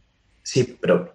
Sí, sí, hombre, de eso desde luego, pero, pero me refería más a- al apostar por el talento joven español. Ah, Vale. Ujú. Ah, ok, que a mí es, es una política de fichajes que, que- que me flipa, porque Sí. mm, me molesta mucho que porque X niñato brasileño tenga un representante con mano, ¿sabes? Ya todos los Mm. clubes vayan y, y se dejen un pastizal como son Y y Vini Junior. Sí. Eh, por- porque sí, teniendo aquí, seguramente el Madrid tendrá una cantera de la hostia y bueno, si, si no tienes un canterano que te valga, joder, no tienes ningún español aquí en el que dejarte X millones. Es que seguro que sí. Claro. Entonces, eso de fichar a los Mimi Iño y a los Joao Pollas de turno por ahí, que no han demostrado nada, me, me, me pone... Porque Joao Félix todavía te ha hecho seis meses buenos. Hombre, en claro, primera claro, división claro, claro. y Sí, sí, sí. En, en Europa League se lo hizo tal cual, primera división portuguesa, antes de fichar por el Atleti. Correcto. Pero claro, estos que, no, bueno, ojo a las 18 bicicletas de la futura perla brasileña en la Libertadores. A ver, que en la Libertadores juegan eh, cuatro matados de, de Perú contra otros cuatro matados de, Claro. de Brasil. Exacto. Es que hay mucha morrayita por ahí suelta en la, en la Libertadores. Respeto Sí, aquí a sí. todos nuestros aficionados, eh, toda la audiencia que nos siga de Latinoamérica, eh, respeto siempre, No, pero eh, hay, hay por ahí cada, cada pufito, cada equipo boliviano que lo fía todo la- a la altitud. eh, que no veas, ¿eh? que no veas. La Paz, pero Club de Fútbol. Qué mítico, ¿eh? ¿Eh? La, la de la paz. me- eh, La, la- la noticia de la paz yo creo que lleva sin editarse desde los años 60, ¿eh? Sí, Cuando sí, va a. Argentina o Igual- Brasil, igual te la cambian, pones. sí, sí, cambian- Cambian. cambian el, el nombre del, del equipo rival, Exacto. ya lo tiene en la plantilla ahí. Mitiquísima, mitiquísima. ¿Tú crees que eh, Brasil, bueno, yo creo que sí, ¿no? Pero por, por quizás por volumen también, pero Brasil probablemente sea el, el país, ¿dirías tú que es el país que más, que más atracadores ha, ha producido? Porque Uf, pues creo que estaría ahí, sí. O sea, diría que es el número uno, pero por eso, porque aquí vemos un nombre acabado en Iño o una fecedilla o algo de eso en, en el apellido, Sí. y ya dices, hostia, este es Brazuca, Claro. este tiene que tener, tiene que tener magia. Claro. Y luego, Grande. y luego pasa, pasan las cosas que pasan, ¿sabes? Que te viene, pues eso, Vini Junior, que el hombre, oye, a veces es muy desequilibrante y ha habido días, que, joder, que ha jugado muy bien. Rodrigo me parece que es bastante más completo que, que Vini. Y bueno, estamos, estamos centrándonos en estos dos. ¿Qué me dices del gran atracatore eh, Robinho, que le ves debutar? Robbie en- Show, perdón. En este podcast Robbie se le Show, conoce como. Robbie Show, que es como Las nos lo vendió allá por 2004 cuando vino, después de que tiró dos bicicletas y sentó a un par del Sí. Cádiz, si no Estaban recuerdo ahí, mal. que debutó contra el Cádiz justo. Y claro, le, vi- le vimos todos hacer esas bicicletas eh, en Durain y dices, hostias. Sí, sí. No, no, pero aquí el, el- con el- Robson. el- con Robson da Sousa. Robson da Sousa, que para el cual se, le, se pedía el balón de oro desde, desde la prensa. Me tiró el triple que Roncero y Relaño se hablaron de futuro ganador del balón de oro. Perdonadme. Seguro. No te digo mira, más. A ver, y que el tío igual era buenísimo y tuvo partidos buenísimos, pero vamos a ver que es otro de estos que viene aquí. Y, y yo sé que tiene que ser complicado compartir vestuario con Guti. Impactantes imágenes que nos acaban de llegar. Susana, da la sensación de que las copas fueron unas cuantas, ¿eh? Y etcétera. No, sé si coincidió también en el tiempo con Casano. Estaba la concentración, robé la llave para salir, Trigoria a las 6 de la mañana y la noche mejor en el campo, un penalti procurado y dos goles. Son gente que mm, a partir de, del lunes ya están con el picorcito. Sí, que yo sí, entiendo. sí, sí. Entonces, Ciciño, cuando, cuando vino aquí y resulta que, que luego fue alcohólico y tal, Y ¿Cómo, ¿Cómo no vas a ser alcohólico? Si es que yo, a mí me pasaría igual y sé que seguro que a la mayoría de chavales jóvenes te meten en un vestuario con, con esos dioses de la noche. Al tope, al tope siempre. Y dices, pues, tío, o sea, tengo 20 años, soy millonario, ¿qué voy a hacer? Me voy a levantar a las 8 de la mañana para irme a Valdebebas aquí a comer aguacate con pavo y luego irme tres horas ahí con... Pues no, pues te mamas a un puto salvaje, que es lo que tienes que hacer. Que clarísimamente, exactamente, SR7 hay pocos. Puedo ser rico, puedo ser guapo, puedo ser un gran jugador. Las personas tienen envidia de mí.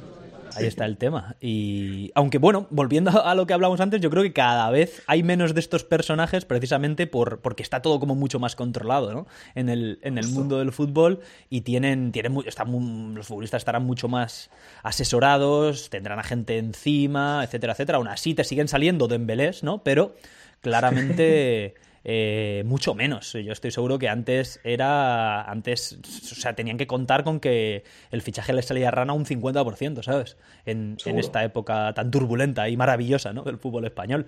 ¿Cómo ves tú? eh, ya sé que se nos está acabando el tiempo, soy consciente, pero ¿cómo ves tú el, el periodismo deportivo? Me, me- me- me suscita mucha curiosidad. ¿Qué opinas? ¿Eres del chiringuito? Becarios no, ¿eh? Vale, becarios no. Nunca más. ¿Eres de más de tradicionalista? Eh, no sé, te mm, echas de menos a Eduardo Inda ahí dando esa información veraz e imparcial. Me has dado con la cámara. Me has dado con la cámara y te voy a decir. Pues mira, me jode mucho lo que voy a decir porque Bueno. mi mejor amigo, mi mejor amigo es periodista deportivo. Hostia. Saludito para Pero- que. o no, no, no hagamos el nombre. Saludito para tu amigo. Sal- saludito para saludito para mi amigo, Joey. Joey. Eh, tío, me parece una basura sensacionalista por lo Mm. general. Es decir, eh, se meten demasiado en, en el saseo, que yo entiendo a ver qué es, qué es lo que vende al final y, y en redes sociales, pues ese buscar el clic rápido para ganar pelas por el acceso a tu web. Sí. Vale, me parece estupendo. Clickbait. Pero Mm, de verdad es que parece justo. Pero es que parece, pues, eso es, que es otro tópico, pues el, el sálvame del fútbol Mm.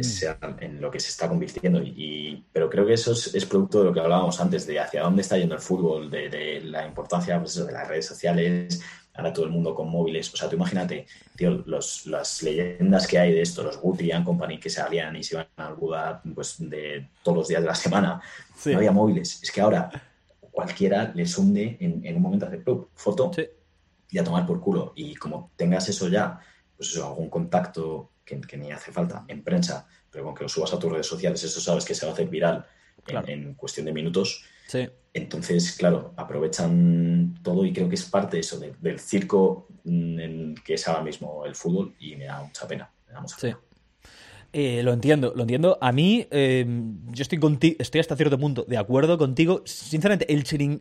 Cuando estoy de acuerdo contigo más en lo que es la prensa escrita. eh, Que no en el chiringuito. Para mí, el. Bueno, aunque no lo has mencionado tú, quizá el chiringuito te merece una opinión diferente, pero por, por, por comentar o por dar mi opinión, yo estoy mm, por re- refrendar, básicamente, porque lo que has hecho es verdad. A mí me, me. Yo lo entiendo, es clickbait y tienen que, y tienen que generar beneficios, son empresas al final, no son. no están ahí por amor al arte, pero sí que es cierto que lo he notado especialmente en los últimos. Voy a decirte dos años como muchísimo. Yo soy. ¿Tú eres más de as o de marca? ¿O ambos? eh, por igual. Son Leo más marca. Vale. Yo mm, miro ambos, pero soy más de as. Y entonces, aunque ambos lo, ha- lo han hecho, porque lo veo en ambos, pero en el as se ha notado muchísimo cómo han pisado el acelerador en poner noticias morralla de estas de que nada tienen o que poco tienen que ver con el fútbol, ¿sabes? Es decir, eh, no puede ser que GC esté más en el puto as que el Atlético de Madrid en conjunto. Es que no puede ser, Mr. Flow. Ya, es Vamos que- a ver. Es que me, me- me has tocado ahí a Big Flow JM. O Big Flow, eso, como sea. Como Es, Mr. es una estrella. Que con su puta madre, pero es que además muchas veces eh, es que es ya es eh, la ex, la ex de GC esto, o sea que es que no, a lo mejor no va ni de GC ya directamente, es que la ex ha dicho algo de no sé qué cojones. Claro, pero es Me que así, parece- eran, así eran lo- y son los, los míticos tabloides ingleses, o sea, cuando tú te metías, pues eso, en The Sun, no sé qué, Sí, sí, sí, sí, sí, al final eran eso y creo que nuestra prensa está yéndose mucho hacia, hacia ese sensacionalismo, o sea, Sí, ese amarillismo y tal. Joder, y al final me da rabia que te alejes tanto de- del, del fútbol, del deporte en sí, o sea, que puedes contar, yo sé, mierdas, pero más futbolísticas, sin, Sí, sin sí, eso. sí. ¿A, qué, ¿A qué le ha dicho Aura por un post de Twitter a GC? Joder. O los TikToks de Reguilón, no me jodas, que es que no juega ni en la Liga Justo. Española. Eh, Justo, y eso es, yo, yo me, re- me resisto mucho a, a pincharle. Igual que, como les gusta también, desde aquí lo digo, se lo está viendo de las, eh, dejadme de ponerme ya al puto Sergio Ramos sin camiseta que no lo aguanto más. ¿Cómo les gusta, eh? Eh, Sergio Ramos demuestra cómo entrena en su Instagram. Y ya está ahí la puta noticia y está Sergio Ramos ahí luciendo tatús. Eh, Sí, sí. Infame, infame. Lo de los, lo de los, joder, lo de los periodistas. eh, Se nos está acabando el tiempo, pero es que yo, lo, de los, lo, lo- lo de los periódicos eh, no lo había puesto yo esto así en relación. Yo viví en Inglaterra un tiempo, ¿no? Y, y, joder, es que, es que cómo les gustaba eh, to- todo, todo infame, todo tremendamente falso. Me acuerdo ahora mismo, mítica, que quizás de mis favoritas, cuando. ¿Te acuerdas cuando Dusher le, le hizo esa planchaza a Beckham? Que A lo Beckham. puso. Sí, sí. que empezaron al día Qué- siguiente qué los hostia más estética, tío. Oh, oh, oh, así yendo, ¿eh? Con, el- con la plantilla bien puesta, hacer daño a tibia, tirando, poniendo el ojo en la tibia. Madre mía, qué sucio. En Argentina me decían, lo hubiera lesionado para más tiempo. Aldo Dusser, pues es otro jugador que, que, si no me recuerdo mal, era uruguayo No, no, era argentino. era argentino. Ah, no, Claro. claro. claro, perdón, perdón, perdón, justo. Era argentino, era un auténtico salvaje. O sea, qué entradas, qué hostias. Otro mítico, pues eso, que estuvo tambaleando también por, por la Liga Española, entonces estuvo en el Racing, se por Correcto. Sevilla. Exacto. O sea, Era No, te olvides, un- dos temporaditas en el español atracando, ¿eh? Dos temporadas, También, 19 es verdad. partidos y a poner el cazo. Vamos, Aldo. Y es que encima me acuerdo de una época que llevaba también unos pelos súper polémicos, como cuando se puso de, moda la coletilla así larga por detrás, que ya decías, bueno, Los faldones lo me- llamamos. me muero, grupo, amigos. los faldones, justo. Es que, eh, bueno, esa fue mítica porque le di- dijeron que era, que yo no sé dónde coño los. Bueno, el apellido sí que es así medio, medio germánico, pero de repente los, los tabloides, ¿cómo era? Eh, Sacaron una, una asociación co- hitleriana, ¿no? Que decían que era. Decían que era, que era descendiente de, de nazis que se fueron a Argentina. Cansa un poco, ¿no? Beckham para los ingleses es Dios. Muy mítica esa, y sí que es cierto que la, la- la prensa inglesa en ese sentido es pionera y ahora lo vemos en el formato digital. Lo- ¿El chiringuito también, también te parece, lo, lo, lo desdeñamos también o, o qué opinas tú del chiringuito? A ver, Si te quieres es mojar. Un poco al, es un poco al final eh, por el estilo. O sea, yo Sí, me, no, me no, río no. mucho viéndolo porque Sí. lo, lo veo como un, un- un show. Pues igual Ajá. que tiene una fuente su programa en, en, pues, los late night shows, ¿no? Son, me parece que Sí. se llaman. Sí, sí, sí. El chiringuito es el late night show del, del fútbol. Entonces tienen que montar ahí pues eso, su espectáculo. Eh, me hace mucha gracia las tomas que tienen, o, o las cámaras, los enfoques esos que se empiezan como a mover, o de repente lo de chan chan, eh, la exclusiva Efectos. chiringuito, no sé qué. Sí, justo. O sea, me hace mucha gracia, pero al final dices, tío, eh, las, las películas que os montáis, eso, por, por un tuit, o cómo interpretan ellos lo que les sale de los cojones de Ajá. las palabras de un jugador, o de una imagen, o de un gesto. Eh, no sé, a veces queda la sensación de que van pasadísimos. no sé. A ver, precisamente el chiringuito me hace gracia. Me hace gracia, pero porque además creo que la mayoría de gente cuando lo ve sabe lo que está viendo y eh, espero que no se tomen al 100% al pie de la letra lo que esta gente dice en muchos casos. Sí, sí, yo también lo, lo espero porque, vamos a ver, o sea, es que claramente hay un, hay un componente ahí de, de showmanship, que dice en inglés, de, de- es decir, de, Sí, sí. de ser, de dar espectáculo, ¿no? Justo, porque justo. yo estoy convencido que... ¿Cómo se llama este? Joder, del Sevilla. El de Cristóbal Soria, Gordo, bueno. Baverito- Cristóbal Soria. O sea, esa persona, ese claramente, hay, hay unas palabras antes, ¿no? Pedre, Pedrerol le dirá, vamos a ver, Cristóbal, hoy vamos a hablar de esto, quiero que te pongas, ponte torero y dalo todo, ¿no? Y Roncero, te quito el, cor- el collar en el minuto 7 y te tiras a por él. O sea, algo de esto tendrá que haber, yo entiendo. Eh, porque no Sí, puede sí. ser que sean así, en realidad. Eh, el otro día no sé dónde veía que decía Pedrerol que Hugo Gatti es muy tímido fuera de cámaras. O sea, que entiendo, ¿ves? Ahí hay cierto elemento entonces de, de ponerse la careta, ¿no? Cuando echan a rodar las cámaras. Sí, supongo que al final cada uno tiene también un poco ahí su papel, su rol dentro de lo que es el, el espectáculo que montan. Y pues eso, o sea, yo no, no, no me puede entrar en la cabeza, no creo que esa gente sea así en su vida real las 24 horas del día, porque vamos, tiene que ser agotador. Hostia, lo que, lo que- claro, y lo, lo que sí que es verdad es que han, han, han supuesto una revolución hasta cierto punto. y Yo creo que Pedrerol, que es el que, el, el que, ¿no? el que lleva todo el tinglado, ha sido muy hábil y muy inteligente a la hora de, de crear un producto o un formato que no existía y, y que atrae a la gente por ese componente sensacionalista. Entonces, eh, me estoy viendo ya aquí muy técnico y muy serio, ¿eh? pues yo estudié periodismo en la Complutense. ¿eh? Luego puedo hablar de ello, no, es broma. Eh, pero la cuestión está en que, en que es eso, esto, esto faltaba, ¿no? Y, y- o entiendo que, que faltaba porque ha tenido éxito y ahí lleva. ¿Cuántos años llevará el chiringuito? Desde, desde te, Becarios no, ¿eh? Nunca más. En, en, en Intereconomía. Hombre, con, con distintos nombres, ¿no? Porque me parece que ha tenido. claro, que era punto nombres, pelotas, no ¿verdad? Antes. ahora. Sí, sí, sí. Sí, justo. Sí, sí. Y, pero vamos, a ver, como modelo, eh, lo que tú dices, yo creo que Pedrola ha estado ahí bastante rápido, bastante hábil, y oye, se ha juntado de tíos que te pueden gustar más o menos, pero que cada uno en lo suyo tiene su público, y al final, si sumas el público de este más el público del otro más el de allí, te da Sí. los niveles de audiencia que tienen y te da, pues para tener la fuerza que tienen, que bueno, ahí ya supongo que será también a nivel relaciones, para Sí. traer a Florentino y que te anuncie Florentino en exclusiva mundial en lo de la Superliga. Claro. O sea que algo bueno y bien deben estar haciendo. Sí. Y por cierto, he de añadir otra exclusinda. Exclurrajadores, Ex- compartimos facultad. ¡No jodas! ¡Tía! Sí, sí, sí. Esa, ese, eh, o sea, que tú has, has pasado por esos, esos fríos y lamentables, pero maravillosos al mismo tiempo, muros de hormigón visto, ¿eh? Exacto, Eh, eh. exacto. Eso es- Brutalismo, eso es me parece poco- se llamaba el, el estilo arquitectónico. Brutalismo. Sí, sí. Esos bocatas fritos en, en sudor del cocinero ahí que ¡Oh! había, ¡Oh! que no tenía aceite y ¿Seguirá? empezaba a sudar un poquito ahí. Y, y, y, y qué, y qué, y qué buen. Y qué, qué- qué buen... Lo, lo rico que qué sabe buen- es que el- lo saladito que está el sudor le daba como un toque rico, ¿sabes? Al, al Qué bacon queso. mítico el gordazo de la cafetería. Y el buen humor que tenía siempre, ¿eh? Sí, sí. Eh, Siempre te recibía con una sonrisa. Esa, esa sonrisa negativa que lucía siempre. Hostias, ese pelo, ese pelo de freír churros, mítico, wow. ¿Seguirá ese hombre? Sí, sí. La próxima vez que vaya a España igual me sé. Joder, qué grande. Pero, pues, eh, desde luego, es, por, por cerrar el tema, sí que yo, yo- yo creo que al final eh, tienen, tienen su espacio y siento que eh, el- el- también en un momento inicial sí que hubo un poco de. Trataron de imitarlos, pero yo siento que ya ha pasado como ese boom, ya la gente lo asume como otro, otro cariz a la hora de analizar el fútbol y, y por lo tanto, la mayoría de los otros canales yo creo que también hacen una buena labor. ¿Qué opinas de.?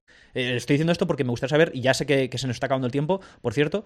eh, tú, tú me vas diciendo, pero ¿qué te parece bien, cómo lo bien. hacen? Vale. ¿Qué te parece cómo lo hacen en, en Movistar? Que es como, digamos, han adoptado, ¿verdad? Han dicho, vamos a apostar más por la calidad, por traer a más expertos, por hacerlo todo como mucho más eh, enfocado en el juego, ¿no? Y te ponen ahí Axel Torres eh, y todos estos. A ver, a mí igual, ¿eh? o sea, es mi opinión esto, oye, para Ujú. gustos los colores. Sí. Pero eh, me gusta mucho más ese modelo, ¿vale? Pero porque a mí, si veo un programa de fútbol, me gusta que me hablen de fútbol. O sea, esta charla, por ejemplo, me está flipando porque estamos hablando de puro fútbol, de tontunas relacionadas Exacto. con el fútbol. Correcto. Entonces, a mí que me esté comentando un partido Álvaro Benito, por ejemplo, pues, tío, me aporta mucho más porque me va a empezar a hacer comentarios eh, tácticos o cosas mucho más relacionadas con lo que es el fútbol en sí que con cosas extradeportivas o extrafutbolísticas. ¿Sabes? O sea, ahora Sí. en, la, en la Eurocopa, por ejemplo, Kiko. A ver, Kiko, es muy salado, eh, vale, tal. Pero eso, la frase esa que está circulando, el este que está circulando, que sale de Bruyne con el balón y Kiko Sí. ya está, joder, moro, ojo con el pelirrojo este, cómo juega, no sé qué. Pues, a ver, a mí eso no me aporta nada, tampoco me molesta, ¿vale? Porque tampoco soy así especialito de que me moleste Eso. y diga, No me toques, no, puedo, me toques a, a Francisco Narváez, ¿eh? Cuidadito. no, no, no. No, no. Al arquero originario no le tocó. Eh, pero claro, tío, a mí, bueno, es que Álvaro Benito también tengo debilidad por su oratoria, pero porque me Mm. parece que, que- bueno, me ganó con los hombres de Paco. Ya, vamos a, Es vamos que a ir no- al, al origen. Yo no te quería interrumpir, pero me olía, me olía, me olía fan de Pig Noise, ¿eh? Rajador, ¿qué coño pasa aquí? A ver, tío, es que los hombres de Paco, para muchos jóvenes nacidos en los 90 y adolescentes hormonados en los 2000, hostias, ujú. cuidado, ¿eh? Empezar a escuchar ahí los acordes de la cancioncita de los hombres de Paco. Ah, Pero bueno, claro que vol- sí. volviendo al futbolístico, me parece, joder, es innegable que el tío habla muy bien y que aporta muchísimo en, en los partidos, pues eso, a nivel táctico o que se le ve que es un hombre de, de fútbol y, y yo qué sé. Valdano, por ejemplo, a ver, a veces eh, hace efecto mm, somnífero, Correcto. pero también tiene un poco ahí su punto. O sea, es pesado, porque es muy pesado, muy, muy Sí, pesado, sí, pero tiene ahí un puntillo que dices, Yo eh, estoy contigo, estoy contigo ahí. Esto es algo que me, me- me alegra el saber, porque yo en mi casa tengo unas discusiones. A ver, yo hace muchos años que no vine a España, yo la mayor parte de mi vida adulta fuera, pero cuando voy allí con mi padre me encanta sentarme a ver el fútbol.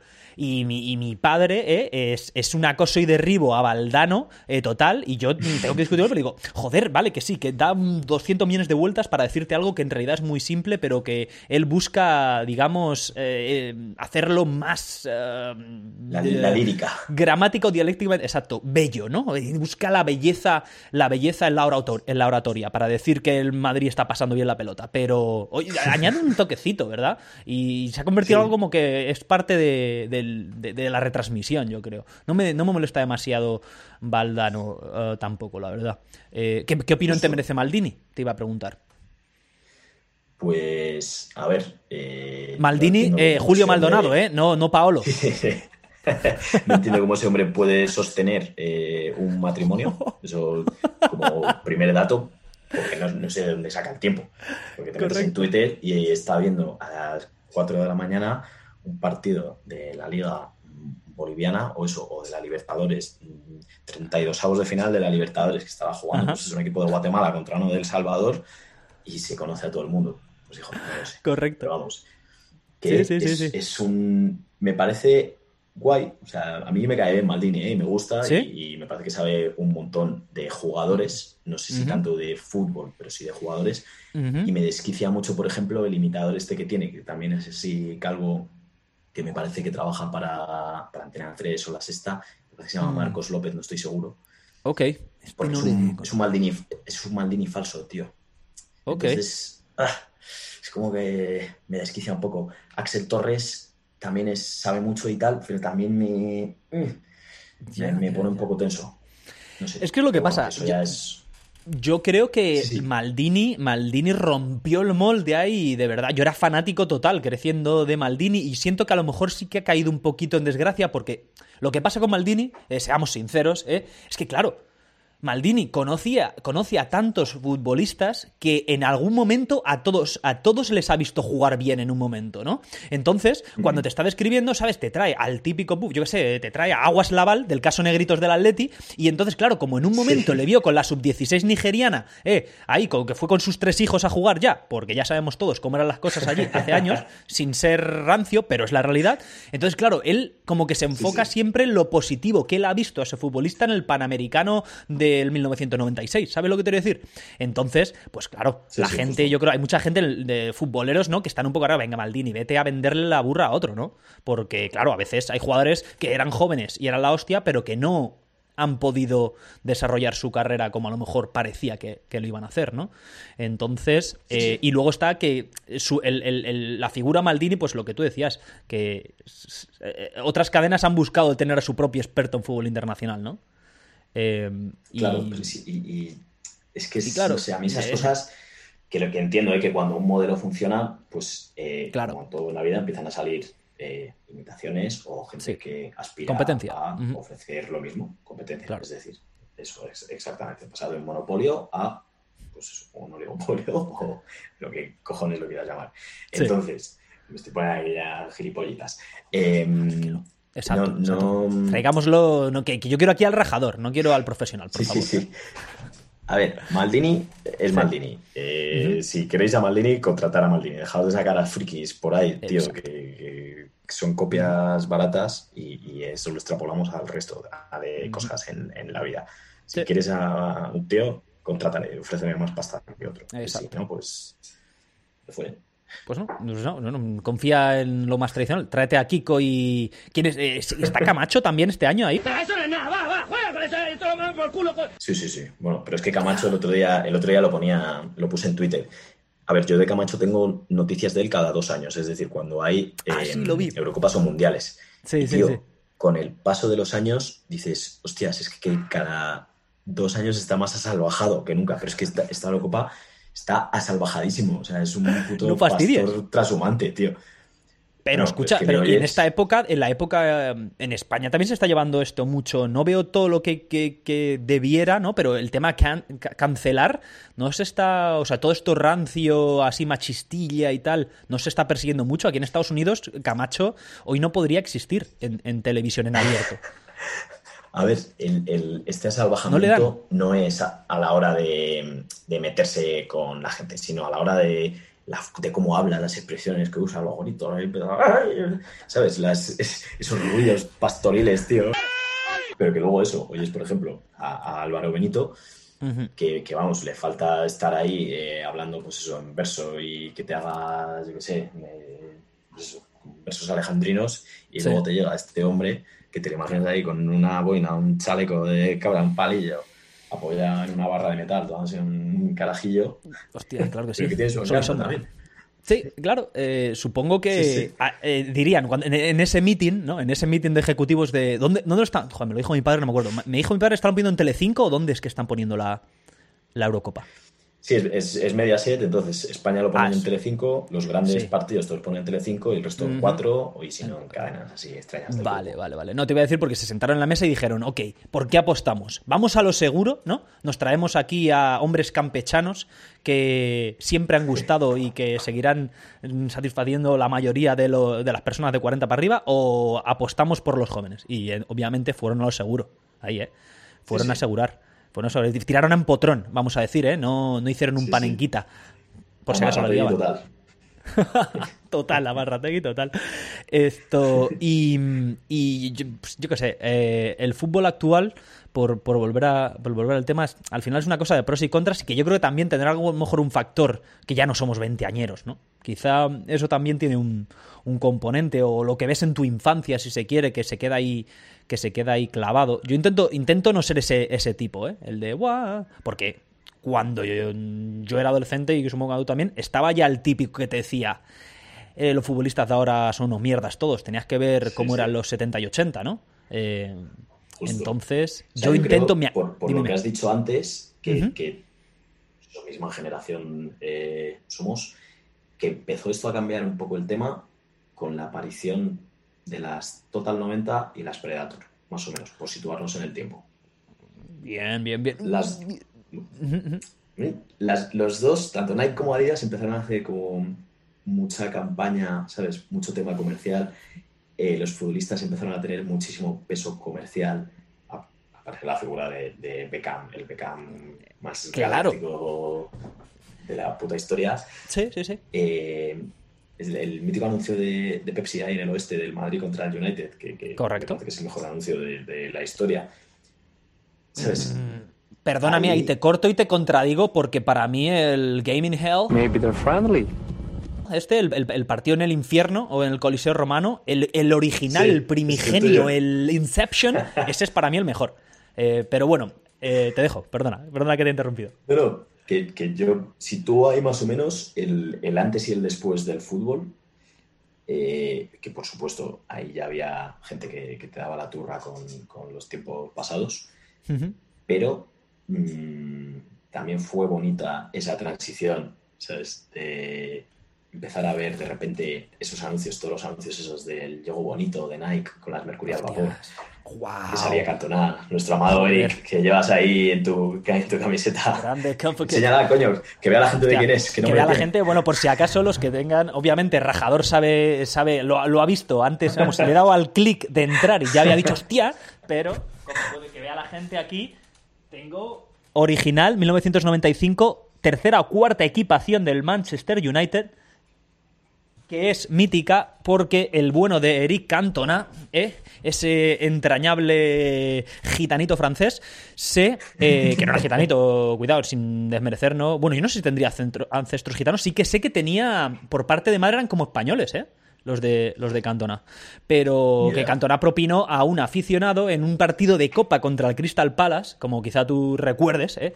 Eh, Rajador, eh, cogió y le estaban profiriendo insultos desde la grada, una grada ya en los 90 en Inglaterra, que eran muy civilizados, mm, ya habían quitado las vallas típicas que hoy siguen en la bombonera puestas, pero que en España en ese momento todavía existían, y al escuchar que le proferían insultos, ni corto ni perezoso, se desentendió del juego y se, mm, se tiró a pegarle, por falta de mejor término, hostias como panes, es decir, tanto puños como patadas, a un radical hooligan que había allí, que sin comerlo ni beberlo se, se fue calentito para casa. Entonces, esta camiseta se ha, he peleado mucho por ella y es una de mi colección particular. O sea, Es- es llevas top. una camiseta que es parte de la historia del fútbol, que representa un momento que es parte de la historia del fútbol, que no es un momento ejemplar, pero es un momento que seguramente en este planeta el, un porcentaje altísimo de la, de la población conoce. Eh, Exacto, exacto. Y además que, que para mí, que vamos, que es que hizo hizo popular para siempre o puso en los, en los anales de la historia futbolista, como tú dices, al gran eh, Eric Cantona, que es uno de mis es uno de mis futbolistas fetiches también, porque es de esos, de esos locos, de esos genios que Sí. eran díscolos que eh, el físico obviamente les abandonó pronto porque no se tenía que cuidar mucho el bueno de Eric, pero que tenía calidad, joder. Cantona. Y yo no he visto, no eh, recuerdo ver partidos, yo era pequeño y recuerdo con la liga inglesa en Canal Plus que los echaban y tal, pero no Sí. tenía yo conciencia, lo he disfrutado luego después al bueno de Eric. Pero, pero claro, eh, un jugador con calidad ¿eh? de unos años en el Manchester, dos, dos, tres añitos, que era aquello canelita en rama. Eh, pero sobre todo de la cabeza como estaba, o sea, mm, se peleaba con todo y con todos. Es que so- solo con verle ya, ya te daba la sensación siempre, si no recuerdo mal, llevaba como el cuello así para arriba. Claro, por Que- eso me lo he puesto, a ver si te crees. Ahí está. De, las, de las bacalita. camisetas esas de bacalita, ¿eh? Que las camisetas esas eran, eran la hostia y se debería volver al cuello en las camisetas de fútbol. Esto, si hay alguien de diseño de Nike, Adidas, etcétera, por favor. Bueno, el Atleti este año, ¿no? El- la del este año del Atleti es de. era de cuello. De cuellito, pero ninguno tenía Ya. ese, ese flow de decirme, me pongo, el- me pongo el cuellito para arriba, Es verdad, ¿eh? como, hacía esta gente. Pero es que a este tío le veías entre que era que tenía la, la gaviota del PP por ceja, porque tenía una ceja.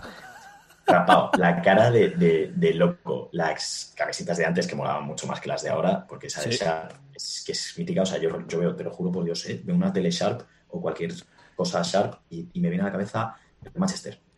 Ya ves, O sea, literal. Sí. brutal.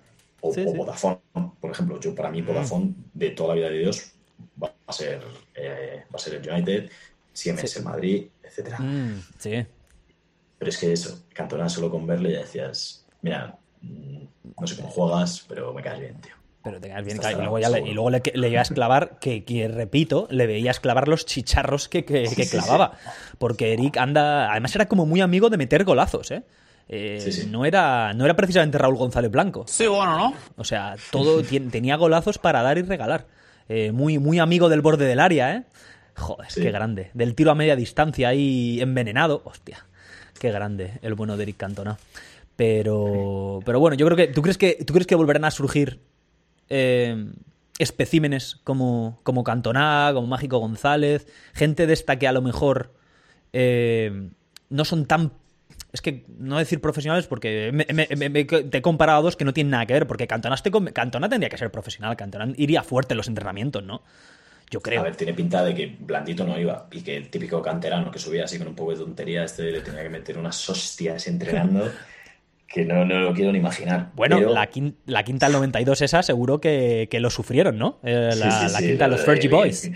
Giggs, Skull y demás, ahí Claro. jovencitos. Sí. La mini zanahoria, el mini galés, etcétera. Los gemelines. Sí, sí, tenían que llegar eh, y ver a este tío y decir, hostia puta, eh, mamá, ven a buscarme, por favor, que me quiero volver a Gales. Sí, clarísimamente, clarísimamente. Eh, y quiero decir también, porque lo has mencionado, y ya nos, no vamos del tema, porque al final este, este podcast es así, pero estoy contigo muy de acuerdo y para mí Beckham es el antes y el después en el mundo del fútbol, para mí. ¿eh? Y, y siempre pongo la analogía o, o- o añado a eso que lo podemos ver con eh, lo que son los tatuajes hoy en el mundo del fútbol. Yo creo que es Beckham eh, cambia todo en lo que a promociones, en lo que a publicidad, en lo que a mainstream se refiere. Y, y lo vemos con ese tema. O sea, ¿quién llevaba antes un puto tatuaje antes de Beckham? Que no fuese argentino. Dime tú. Pues mm, alguno... O sea, ¿tú ves a Fernando Hierro con la manga? ¿Eh? ¿Sabes lo que decir? O sea, ¿ves a Rafa Alcorta con el cuellito por aquí? Alguno que de joven hubiese estado en el Talego, como mucho. Hola, Alguno de, de Andalucía, pues el típico canallita de estos canteranos del Betis Claro. o del Sevilla, que te sale ahí. Dani, por ejemplo, Dani, el del Betis, el delantero del Betis. Ratón de área por Ratón de área donde los haya, seguro que tenía algún tatuaje. No lo sé, pues seguro que tenía algo de, de fondo flamenco, de, o de Sí. los caños, vete tú a saber. Madre mía, ¿cómo, cómo sueltas gemas ahí? ¿Cómo sueltas ahí joyitas? Pero, sí, Pero- sí, o sea, Beckham fue el, el auténtico antes y después en todo. Y, y lo que me preguntabas antes, creo que es imposible que vuelva a existir la figura del jugador díscolo al uso. O sea, la figura Sí. del jugador díscolo, sí, porque siempre va a haber el típico perro al que no le guste correr, o Ujú. que tenga follón con el entrenador, o que X. Pero la figura del díscolo de manual, si tú en el diccionario futbolístico buscas díscolo y lees y te aparece la foto de, de Almiña, ahí vas a decir Yalma Feitosa Díaz. Joder, joder, la la de lambreta de Feiraco Yalma. esa, eh, que, que llevaba el, el Depor. Hostia, ¿qué, qué cojones era Feiraco? Sinceramente, espérate, ¿qué era? ¿Qué era Feiraco? Porque No sé. Feiraco... Feiraco Lácteos me sale aquí. Eh, Disculpad la gente, si nos ve alguien de, de Galicia, que me perdone. Eh, eh, eh, sí, era una marca de leche, Feiraco. De leche. Pues mira. Productos lácteos. Que quebraría, probablemente. Con leche No en el si- pecho y frente con frente y almiña con nirureta. Ahí cabrón. Joder, hostias, Jabo. Madre mía, que el ritmo no pare.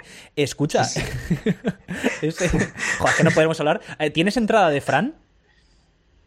Eh, sí, de las primeras. Eh, de las Ah. primeras que sale ahí, pues. Porque- mm, Es que a, mí, Fran, me, me- o, sea, sale de joven con unas pintas de viejo joven que dices, vale, este, este tío no ha sido joven en su puta vida. O sea, la Madre típica mía. foto que le ves ahí con, como con un jersey. Bueno, eran las pintas que se llevaban antes, ¿no? Pero. Joder, es que tengo en mente, por ejemplo, una foto de los del United. No sé si te la voy a describir bien. Que sale por la calle Giggs, Ferdinand, eh, Rumi, todos con unas pintas, tío, unos ropajes ahí súper anchos. Que. que buah, No, no, no la tengo. la puse hace no mucho y creo que era esa justo, la que te digo de estos Ajá. tíos por ahí, pues supongo que estarían, yo que sé, dándose un pirulo por, por Manchester. Sí. La estética futbolística, eso te da para hacer otro, otro podcast solo, si quieres un día volvemos y hablamos solo de eh, estética futbolista. Por favor, sí, sí, sí, porque eso te. Yo en este podcast se ha convertido en tradición que suelo invitar a la gente a una segunda parte. Y, y vamos, a veces lo tengo. A veces te soy sincero, va, va. Eh, a veces lo digo un poco con la boca pequeña, ¿eh? Porque ya se lo he dicho a todos y no quiero dejarles mal, pero rajador. O sea, yo sé que eres un hombre muy ocupado y, y tenemos de hecho que ir ya cerrando, pero eh, desde aquí ya te quiero decir. Nos vas, a, nos vas a bendecir viniendo una segunda vez a por real, ¿eh? Vamos, eh, 100%. Hay- es que hay, hay muchos temas en el tintero y, y, Está grabado. vamos, ya lo estamos viendo que nos ponemos, está grabado, está grabado, no tenemos escapatoria. Esos son también datos grabados. Exacto. Entonces- Bueno, hostia, espérate, que a lo mejor, a ver, claro, como yo no he hablado de fútbol, a lo mejor no sabías de qué pie cojeaba y vas a venir en el próximo episodio ahí con los apuntes, con chuletas. Sí, sí, ¿Qué ahora pasa? Voy, a- voy a, va, voy a hacer como un espectro de posibles temas que vamos a, a tocar y voy a hacer esquemitas. Ahí estamos, vamos ya, mapas, con- mapas conceptuales, vamos. Sí, sí, sí, no, pero la verdad es que es que he disfrutado muchísimo de, te- de tenerte aquí, ha sido un verdadero placer. Yo sabía que el primer, el primer episodio en el que hablaste de fútbol tenía que ser con alguien eh, genial y con alguien que de verdad me diese, me diese cuerda y, y ha sido un auténtico placer hablar contigo, Rajador. Eh, hemos, hemos quedado para confirmarlo. El libro se compra en. eh, ¿Cómo es la web? Dánosla otra vez, aunque lo voy a poner luego por aquí. Es en rajadoresdelfutbol.es. ¿vale? Ahí está la, la tienda visual, o sí, la tienda visual, joder, la tienda virtual. Y, y eso, los primeros 25 eh, que pongan el código PODREALE al 50% el libro. Ahí está, ofertaza, ¿eh, chavales? Vamos, que no- nos lo quitan de las manos, ¿vale? Eh, pues nada, lo dicho, Rajador. Eh, eternas gracias por venir. La segunda parte, esto está grabado, no te escapas ni con sí. alas, ¿eh? Y, y será un verdadero placer porque, porque hoy ha sido un episodio maravilloso. Mm, ¿Vale? ¿Alguna cosita ha más? sido mío. Nada, eh, eso, decirte que, el- que el placer ha sido mío, que me lo he pasado mm, de puta madre y que espero que de verdad la invitación no caiga en saco roto. Ajá. Y, y es que igual, espérate, que, que todavía me convierto en, en colaborador, en, en asiduo. Me das Yo una la verdad, a ver, claro, yo te digo una cosa, yo no he querido, no he querido tirar de órdago porque no te quería comprometer aquí en antena, ¿eh? Porque digo, a ver si le voy a decir que venga cada tres semanas y luego va a tener que decirme fuera de cámaras, oye, oye, ¿qué te has fumado? No. Eh, pero bueno, esto se puede hablar también. De momento vamos a hacer una segunda parte. A partir de ahí, si me vienes, si no te me deshinchas, ¿eh? Si no eres, si no eres futbolista de, no eres futbolista de una parte, ¿eh? No eres Sí, un blandito. eh, de estos que hemos. puto suave. que- correcto, no es un suavecito. En fin, no te quiero dar nombres que podría de esos, de esos futbolistas que, des- que desaparecían, que se diluían sobre Madre el césped. Pero. Pero no, ahora en Sí, serio, eh, ven, yo te digo, estás invitado aquí tú cuando quieras, pero segunda parte seguro y a partir de ahí vemos. ¿Te parece? Per- Perfecto. Ahora, como soy escritor y soy famoso, pues lo comentas con mi agente y, y ya está. Esto te iba a decir, claro, que es que a lo mejor, a lo mejor para cuando, exacto, cuando yo te diga, oye, vienes, tú me vas a decir, eh, ¿pero qué dices, chaval? Eh, ¿Pero qué dices, paletos? ¿No? Como dijo Guti en Villarreal, no sé si te acuerdas Paletos, de ese mítico sí. paletos y se metió en el autobús. Eh, mitiquísimo. No, pero de verdad que será un placer y, y nada, lo dicho. eh, te, veremos, te veremos pronto. eh, gracias otra vez y me vas a pedir de la gente. Como siempre decimos, tronquetes, llevad cuidado y nos veremos en el próximo Podreale.